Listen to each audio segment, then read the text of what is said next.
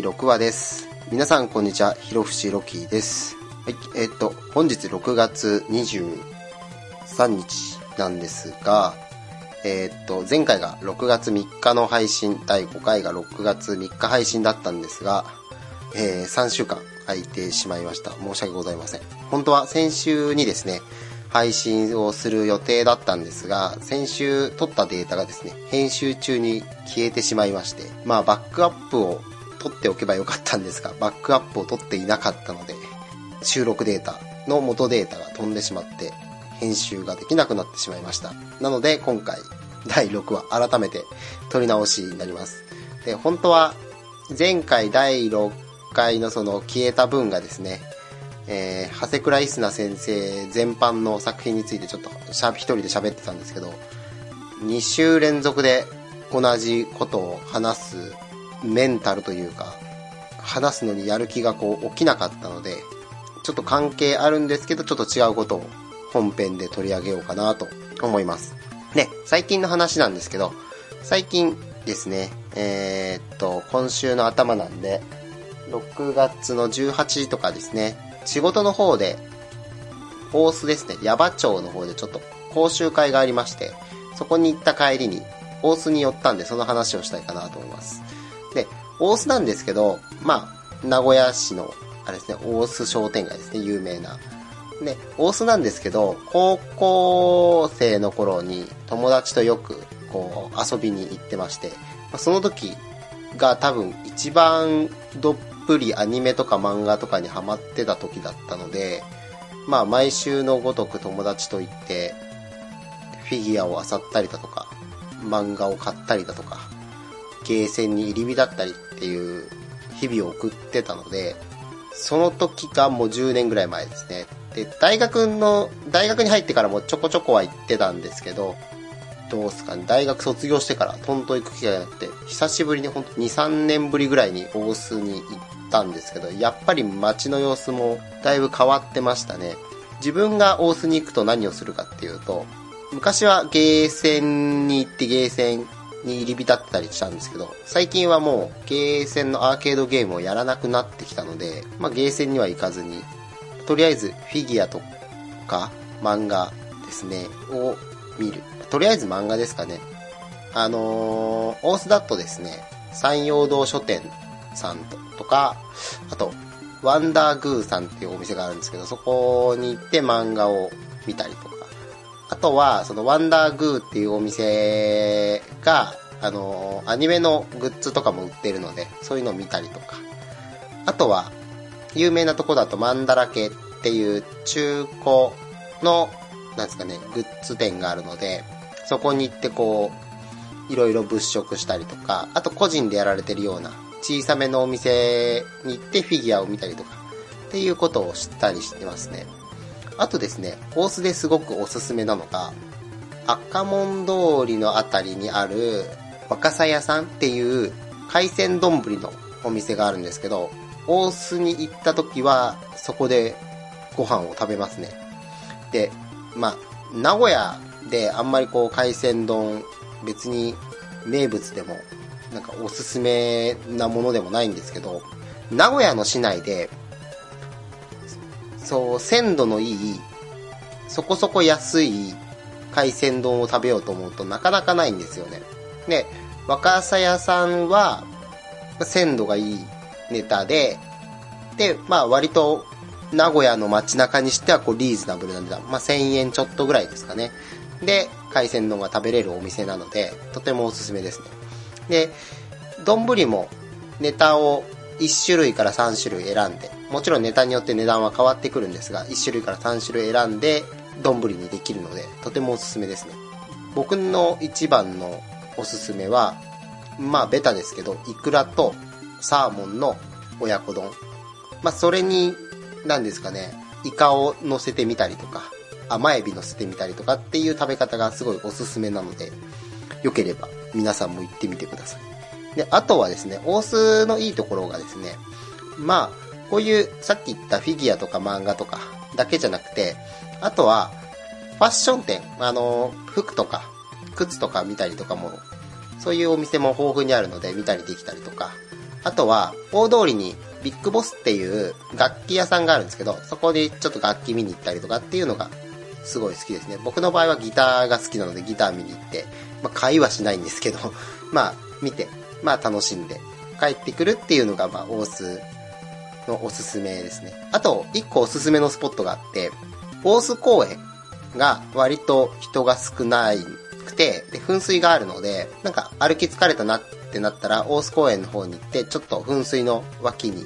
座るたりして、こう休憩を取ったりできるので、まあ疲れたなと思ったら大須公園とかに行くのがおすすめですね。良ければ一度行ってみて、まあさっき言った若さ屋さんに行ってみるとか、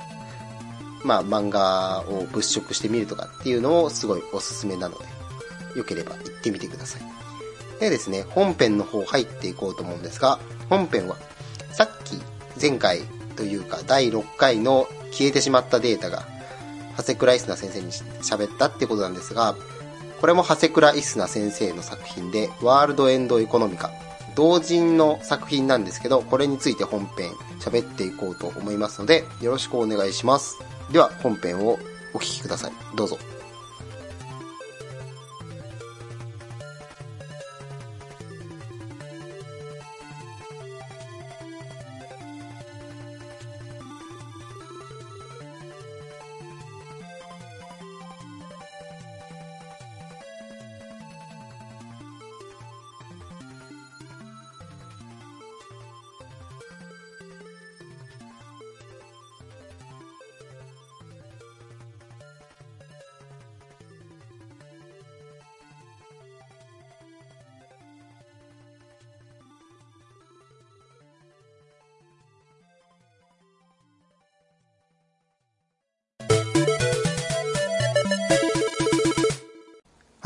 本編です。本編は、長谷倉イスナ先生のワールドエンドエコノミカを一人で喋っていこうと思いますので、よろしくお願いします。で、まあ、ワールドエンドエコノミカ概要なんですが、これは長谷倉イスナ先生が、スパイシーテイルズっていうサークルですね。で作ってる同人のアドベンチャーゲーム。アドベンチャーじゃないな。ノベルゲームですね。まあ、ゲームって言ってるんですけど、実際のところは、まあ、選択肢とかがあるわけではなく、こう、画面の構成はアドベンチャーゲームみたいな感じで読み進めていくだけの作品なので、どちらかというとビジュアルノベルとかに近いものになってますね。なので、まあ、小説とかが好きな人であれば、まあ、読んでみてほしいなっていう作品ですね。で、一応、3巻まで出てる。3巻までというか、3作出てるワールドエンドのがエピソード1、エピソード2、エピソード3っていう形で出てるんですけど、これ、気前のいいことにエピソード3を買えば、1、2のデータも付随してついてくるので、3だけ買ってもらえれば大丈夫です。あの、PC 版は。あと DS 版とかっていうのもあるらしいんですけど、そっちについては自分はやったことがないので、わからないので、まあ、申し訳ないんですが、各自お調べていただいて、3DS でやりたければ、そちらの方を見てもらってください。で、ワールドエンドエコノミカなんですけど、まあ、さっきも言ったように、同人ゲームなんですが、まあ、クオリティが同人ゲームを超えるクオリティでできてまして、音楽がアニメのオープニングとかエンディングでよく曲が使われてる、僕も好きなんですけど、岸田教団明け星ロケッツさんがテーマ曲を作ってて、もちろんエピソード1、エピソード2、エピソード3別々でテーマ曲を1曲ずつこう作ってて、それがまあ、すごいかっこいいっていうのもあるんですけど、そこがおすすめのポイントで、で、あれなんですよね、これ。コミケで確か配布を毎年1年おきぐらいにしてたと思うんですけど、その時に買うと CD がついてくるんですよ。その、岸田教団の。で、自分は2の時に友達が行くって言ったんで、2が発売された時のコミケに、エピソード2が発売された時のコミケに友達が行くっていうので、頼んで、買ってきてもらったっていう記憶はありますね。で、ちなみに今回は、こう、ネタバレはこう、ないような感じでいこうかな。おすすめの回。多分知ってる人っていうのがあんまりいないので、おすすめ回で、こう、布教をしたいので、できるだけこう、ネタバレはない方面でいこうと思いますので、よろしくお願いします。で、これどういう話かって言いますと、何ですかね。ざっくり説明すると、金融もので SF 要素が入ってて、かつ、かつ青春もの、みたいな感じで、僕から言わせればこう、人生の全てが入っているっていう風に友達とかにはよく言ってるんですけど、っていうぐらいの作品になってますね。細かい話をしていくと、主人公は前人未到の地を目指す家出少年の春っていう少年が主人公なんですが、なんですが、その春がある日、低所得者地域で教会を営んでるリサっていう女性、若い女性にま保護をされるというか、こうかくまってもらうんですけど、そこに同じくかくまってもらってるハガナっていう少女とこの春が出会うとこからこう物語が始まっていくんですけど、で、春はこのひげ、ひ銭をデイトレード、株式のデイトレードを使うことによってこうひげ、ひ銭を稼ぐ。で、ゆくゆくはそれをもっとこう、儲けたお金をまた株に当てて、大きくして、また株に当てて大きくしてっていうのを繰り返して、お金を貯めて前人未到の地まで行くっていうのが春の目標なんですけど、その春に対して、そのハガナっていう、まあ、これ彼女がヒロインなんですけど、ヒロインのハガナは数学の天才なんです。数学だけはこう大学レベルの天才的な数学少女なんですけど、そのハガナと出会う。で、ハガナは、こう、自分のことを無価値な存在だ。数学なんかできてもお金も稼げないし、こう、好きな人を助けることもできない。無価値な自分は存在だっていう風に思ってるんですけど、この、春と出会うことによって、ハガナが自分の価値をこう見出していくんです。これはなぜかっていうと、春はデイトレードをしてるんですけど、それはどういう風にデイトレードをしてるかっていうと、自分の経験とか勘とか、周りの反応とかっていうのを、今までの経験とかそういうの、勘とかに頼って、デイトレードをしてるんですけど、それを、これこれこういうパターンの時は、この株は上がったりする。こういうパターンの時は下がる傾向にあるっていうのをこう、ハガナに教えていくんですよ。そうするとハガナは、それを順序立ててこう、数式でこう、組み立てていくんです。で、それをすることによって、一種のこう、AI みたいな、まあ、別の協力者がいて、AI みたいのをこう作り、構築していくんですよ。システムを。そうすることによってこう自動でお金をやり取りするようなシステムっていうのを作り上げていくんですね。で、ハガナはそれをこう計算式に当てはめていく。で、最初のうちはそれでこうどんどんどんどん成功していってお金が大きくなって、で、これなんでハガナはこのお金が欲しいかっていうと、このリサっていう、こう、ハガナとハルをこう、かくまってる女の人の教会が借金があって大変なんですよ。で、その借金を返すためにっていう理由で、ハガナはハルを手伝って儲けたお金の一部を教会に当てるっていう作業、作業というかお金儲けをしてるんですけど、これ最初のうちはこう綺麗に回っていくんですけど、そのうち、春っていうのがこうコンテストに出るんですね。株式コンテスト。仮想の市場を使って、これ、ネットとかで探せばやってたりするんですけど、仮想の市場でこう、投資をしたりして、で、こう、どんだけ元で、を増やせるかっていうコンテストみたいな感じですけど、彼がそれに出るんですね。で、そこそこの成績を上げていると、バートンという男に、こう、春が目をつけられる。まあ、目をつけられるっていうのは悪い意味ではなくて、いい意味で目をつけてもらえる。優秀な少年みたいな感じで。で、そのバートンは、春に、数学に、株式を数学に当てはめるやつを信用するなみたいなことをバートンは言うんですよ。で、春は、どちらかというと、バートンを目標にしてるんですね。バートンは、今までの経験とか、勘とかっていうのをこう、頼りにして、株式で成り上がってきた結構こう、なんですかね、その株式界の有名人物みたいな人で、で、春は、これバートンに憧れてしまうんですね。そのバートンの数式を利用して株式で成功するやつを信用するなみたいなことを言われてしまって、そうなってきてしまった春は、ハガナを信用できなくなってたりとか、ハガナが構築したシステムそのものを疑ってしまうと、あと春は、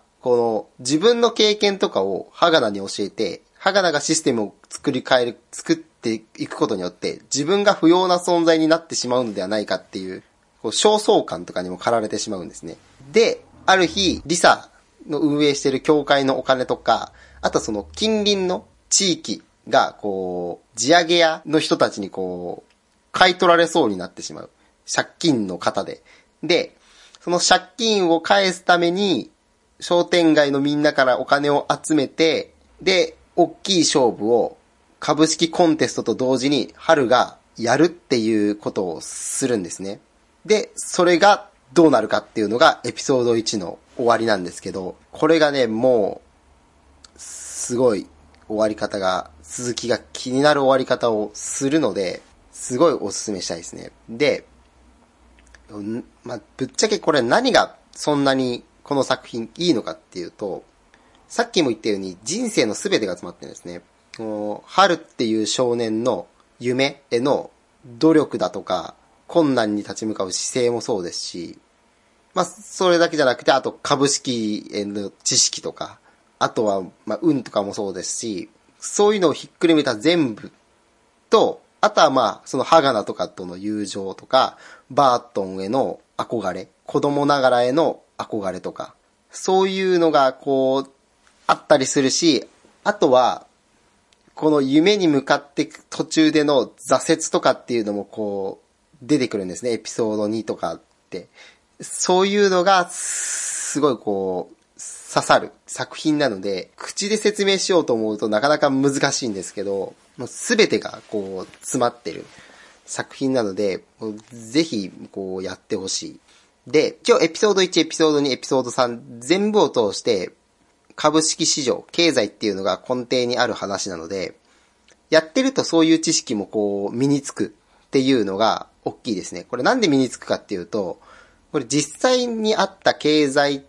的な出来事、事件とかっていうのを元に作ってるっていう風に、長谷倉先生は言ってるので、多分そこ、そういうところが調べると、あ、これこういう事件を元にしてるんだなとか、あ、こういうのがあったんだなっていうのがこう、一個勉強になるので、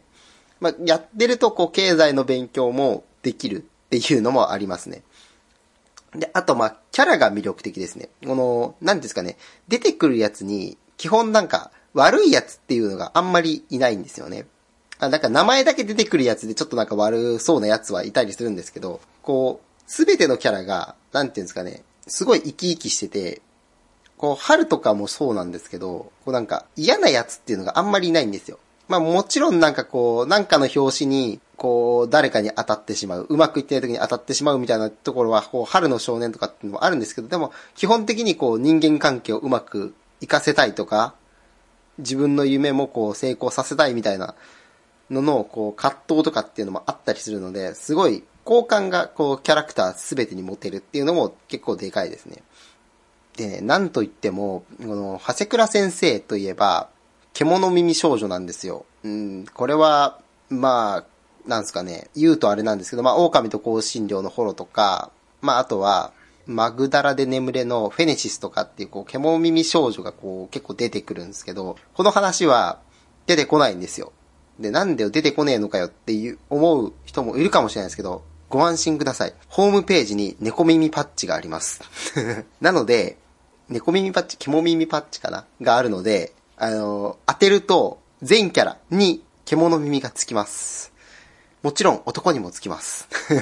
で、これつけると、すごいビジュアルも面白くなるんで、すごいおすすめです。でね、本当に、あのー、最後までやってほしい作品なので、もうぜひやってください。で、やって、もう語り合いたい。お酒を飲んで語り合いたいっていうのがこう、あるので、ほんとマジで、ほんとやってほしいです。ですね、株式って調べると、こう、株式グラフがこう出てくるんですよね。こう、チャートって呼ばれるグラフが、このギギザギザの折れ線グラフみたいなのが出てくるんですけど、あれの上り下りで、こんなに一喜一憂するのがあるのかっていうぐらい、本当興奮するので、本当にね、1だけでもいいからやってほしいです。つかもう1やると絶対絶対、どんな人間でも、2、3ってやりたくなると思うので、やってください。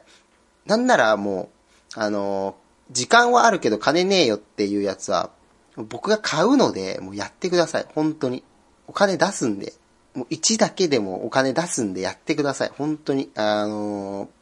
やってもらうと、多分良さがわかりますね。で、あとは、この、SF の公爵というか、まあこれ、主人公がこの月、これ舞台が月で、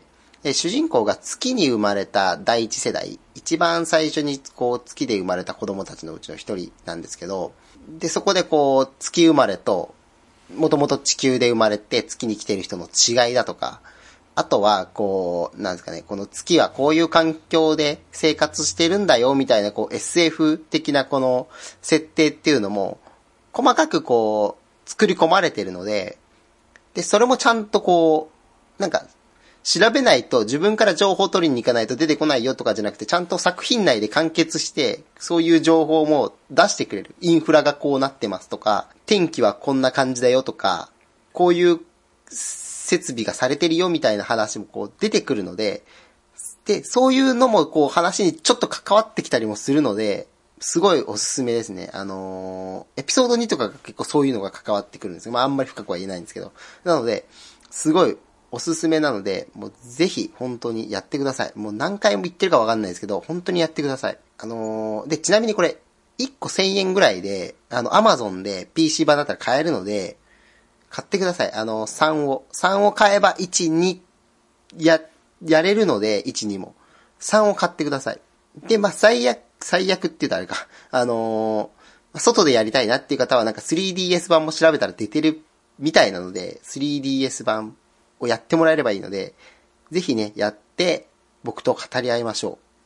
う。あのー、番組、この番組上でもいいですし、まあちょっと番組に出たくはないけど語りたいっていうんであれば、あの、場を設けますので、あの、お酒飲みながらでもこう語り合いましょう。なので、こうやってください。お願いします。ということで、まあ今回はちょっと、もうやってくださいしか言うことがなくなってきたので、まあ、これにて終わりたいと思います。できればこうやってメールとかもらったら、こう、ネタバレありの収録っていうのも、まあ、今後やれたらなと思ってるので、まあ、最悪語り合わなくてもいいけど、メールだけでも来てもらえれば、送ってもらえれば、絶対読みますので、ワールドエンドエコノミーかって入ったら絶対読みますので、あの、お願いします。メールをください。できれば語りたいです。ということで、第6話本編終わりたいと思います。はい。えっ、と、エンディングです。えっ、と、エンディングなんですけど、メールがいついただいてますので、メールをお読みしたいと思います。ラジオネーム、ムジナさんからいただきました。ありがとうございます。で、ちなみにムジナさん、えー、っと、第3回の、あれですね、プレゼント企画に応募してもらってるんですけど、その時の名前は、なんかやたら長い名前で送っていただいてたと思います。その時はですね、確かなんかタヌキっぽい生き物だと思われてるけど、タヌキじゃないし、化けるけど、なんとかかんとか、みたいなちょっと長ったらしい、そこまでしかちょっと覚えてないんですけど、っていうのでいただいてます。で、まあ、今回からムジナさんに変えるのかな。まあ、そっちの方が、個人的には、あの、長いの読まなくていいんでありがたいんでいいんですけど、ということで、ちょっと長くなりますけど、ムジナさんからいただいてます。じゃあ読みたいと思います。わーい。こんにちは、ロキさん。前々回だかで、一人カラオケの勧めされて、最近人からするようになりました。と言ってもカラオケ屋さんには行きません。PS4 のカラオケダムで歌ってます。映像は本用の使い回しだし、音色もいかにもという欠点に目をつぶれば業務用と遜色ないレパートリーが楽しめます。かっこ、カラオケボックスなんてほとんど行かないから拙者知らねえけど、かっこ閉じる。精密採点機能なんかもついているので、ゲーム感覚で歌えてなかなか面白いです。かっこ、まあ、採点コメントで音程がひどい、音程がダメとボロクソ言われるのですが、かっこ閉じる。ただ、自分はほとんどポップスなどの音楽に興味を持ってこなかったので、歌のレパートリーが絶望的に少なく、見たことのあるアニメやゲームなどから歌の良かったものを思い出して探しています。ロキさんはどんなジャンルを歌うのが好きですか？教えてください。追伸、よかったら今度一緒に人から行きましょう。という風にいただいております。えー、ムジナさん、ありがとうございます。ということで、まあ、ちょっとメールにお答えをしようかなと思うんですが、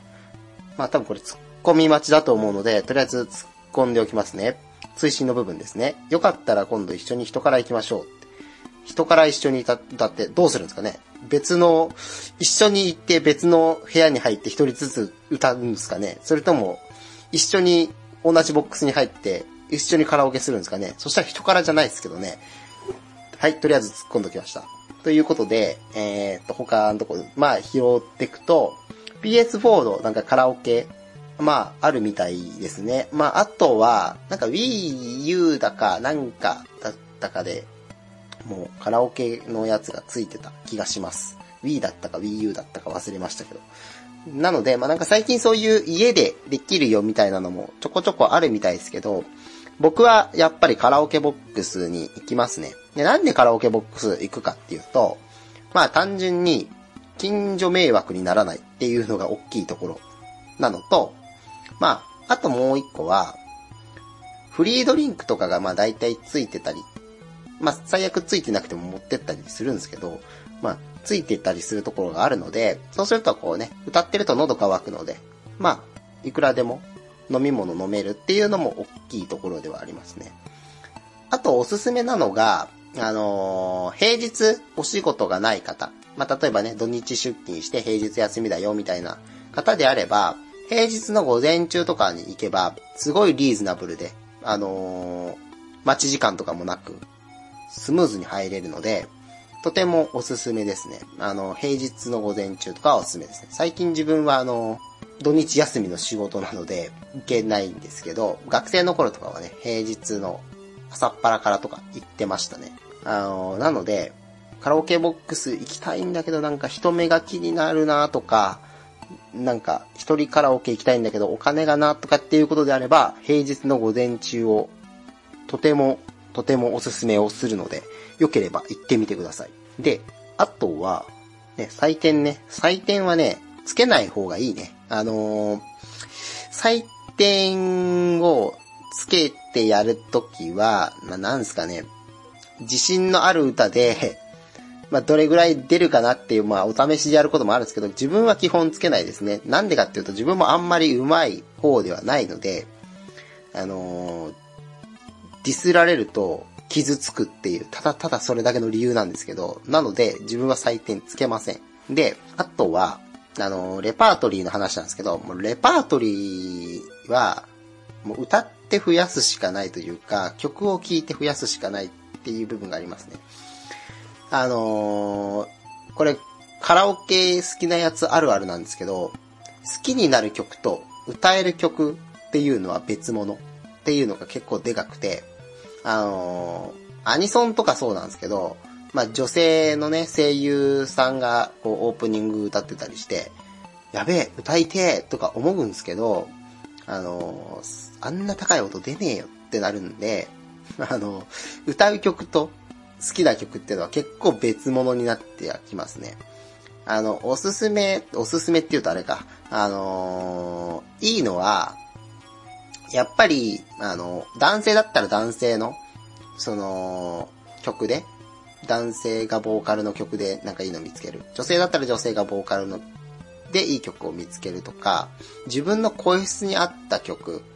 を見つけて、こう無理ない声を出せると結構長い時間歌えたりとか、練習の時間こう長くとってやれたりするので、無理ない曲っていうのを見つけるのが結構大事かもしれないですね。で、まああとは、最悪一人カラオケなんで、別に上手くなくてもいいんで、もう好きな曲を好きなだけ歌いましょう。で僕の場合は、あの、それこそ前も言ったようにジャンルがバラバラなので、そういうのも気兼ねなく歌えるのが一人カラオケなんで、まあ、好きな曲好きなだけ歌って終わったら帰るぐらいのスタンスで言ってもらった方がいいかもしれないですね。まあそんな感じで、まあお便りはお返事できたかなと思います。ムジナさん、ありがとうございました。またお待ちしております。で、ということでメールは以上ですね。で、一応ツイッターの方も確認をしてるんですけど、ツイッターのタグへのツイートっていうのがほぼほぼない。あの前にお一人多分紹介したことがあると思うんですけど、あの方以外ないので あの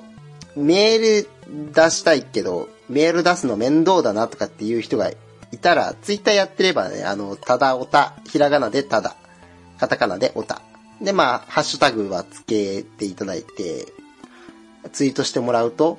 あのー私一応見てますんで、これつけてツイートしてもらえれば、まあ、めんどくささがやや軽減するかなと思います。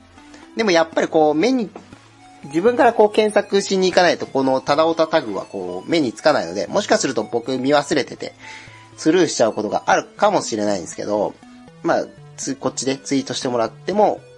大丈夫です。もしくは、あの、ツイッターの番組アカウント宛て、あの、僕個人のひろふしろきアカウントじゃなくて、ただおたアカウントで、あの、ダイレクトメールいただいたりすれば、あの、そちらに関してはもう通知が来るので、あの、確実に目にしますので、送っていただければ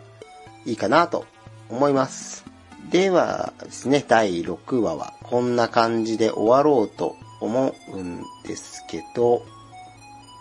特になんか言うこともこれ以上ないので、まあ、今回はこれで終わっていきたいと思います。で先ほども言ったようにですね、メールやツイッターのアカウントへのダイレクトメール、あとはハッシュタグへのツイートとお待ちしておりますので、よろしければ送っていただければいいかなと思います。ではですね、第6話、これで終わりたいと思います。それでは、皆さん、また次回、さようなら。